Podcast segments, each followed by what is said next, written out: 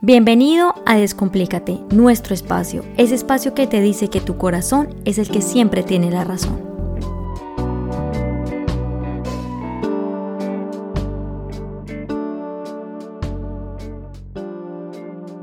Hola a todos y bienvenidos a un nuevo capítulo de Descomplícate. Mi nombre es Angie Pérez y hoy quiero hacerles una pregunta curiosa, interesante y seguramente una pregunta que ustedes nunca se han hecho.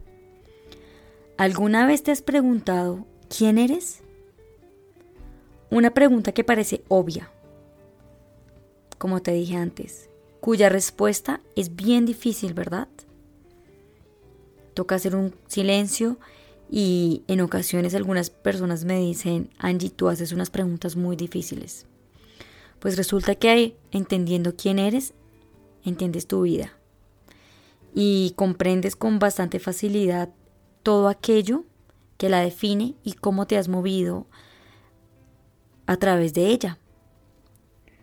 También entenderás por qué lo que te pasa, mm, qué situaciones has repetido a través del tiempo, cómo ves el mundo, qué es lo que tanto criticas, qué es lo que tanto juzgas, y al mismo tiempo eso que criticas y juzgas es lo que tú eres y también te criticas a ti mismo.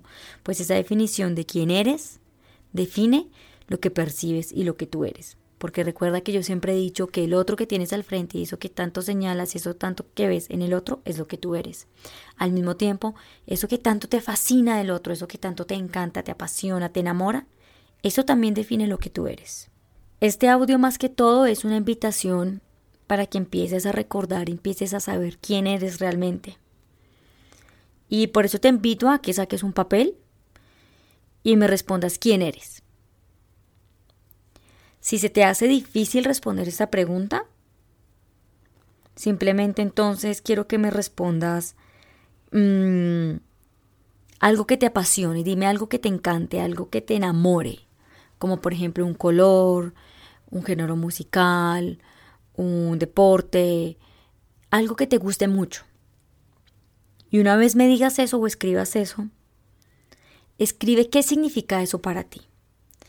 Yo siempre soy de las que digo que aquellas cosas que nosotros hablamos y decimos debemos nombrarlas por su nombre y todo aquello para nosotros debe tener un significado. Yo no puedo decir es que esa persona tiene un ego o esa persona tiene esto y lo otro cuando yo no defino con claridad lo que eso significa. Entonces, si tú eres un fiel enamorado de la música, de un color, de un género musical, de un deporte, descríbeme con claridad eso que significa para ti. Y te quiero poner un ejemplo. Un ejemplo que te va a ayudar a entender y a desmenuzar esa definición para que puedas entender quién eres. Yo a un amigo le pregunté, porque él me decía es que es muy difícil saber quién soy. Entonces yo le dije, ok, entonces tú me dices que a ti te encanta la música y que tú básicamente te conectas con la música y que la música te genera muchísimas sensaciones, ¿verdad? Entonces te pregunto, ¿qué es la música para ti? ¿Qué significado tiene esto para ti?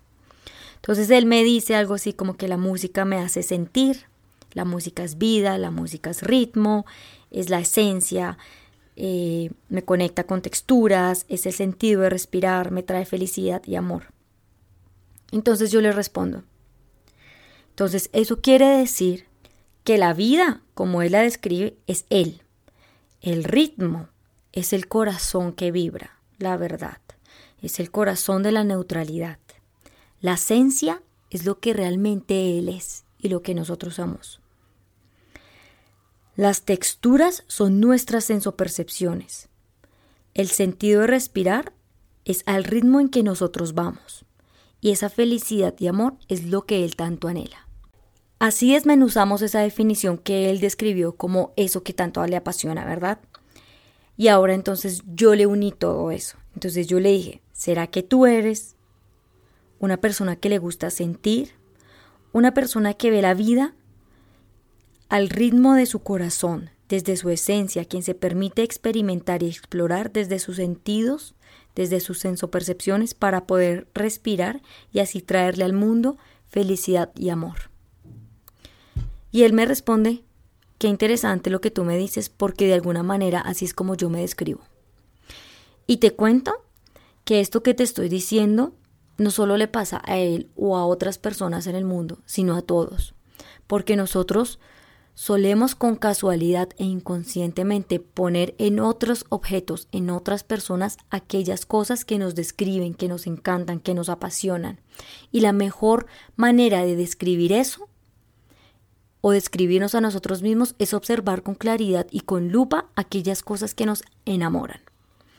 Por eso es que yo siempre le digo a la gente, dime quién eres para saber lo que a ti te gusta hacer.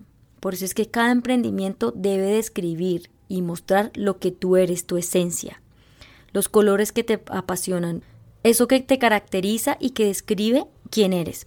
También fíjate cómo es tu habitación, cómo es tu cuarto, qué has, plasmado allí, qué colores hay, si hay blanco, solo hay negro, qué color predomina, qué objetos tienes con mayor recurrencia allí. Y así te irás entendiendo, te darás cuenta quién eres realmente. Una vez entiendas con claridad quién eres, tu vida tendrá el mayor sentido del mundo en cuanto a la forma como te relacionas con los otros, en la forma en que podrás comprender muchos aspectos de tu vida y así aceptar aquellas situaciones que consideraste como dolorosas.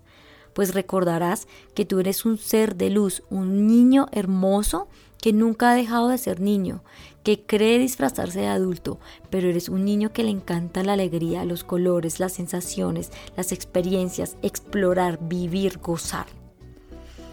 Ese sentido que te conecta desde lo más profundo de tu corazón es tu esencia y entenderás con certeza la diferencia clara que existe entre el ser y el hacer, y harás de tu vida todo aquello que te traiga alegría, para que un día esa alegría te traiga a ti tranquilidad y paz.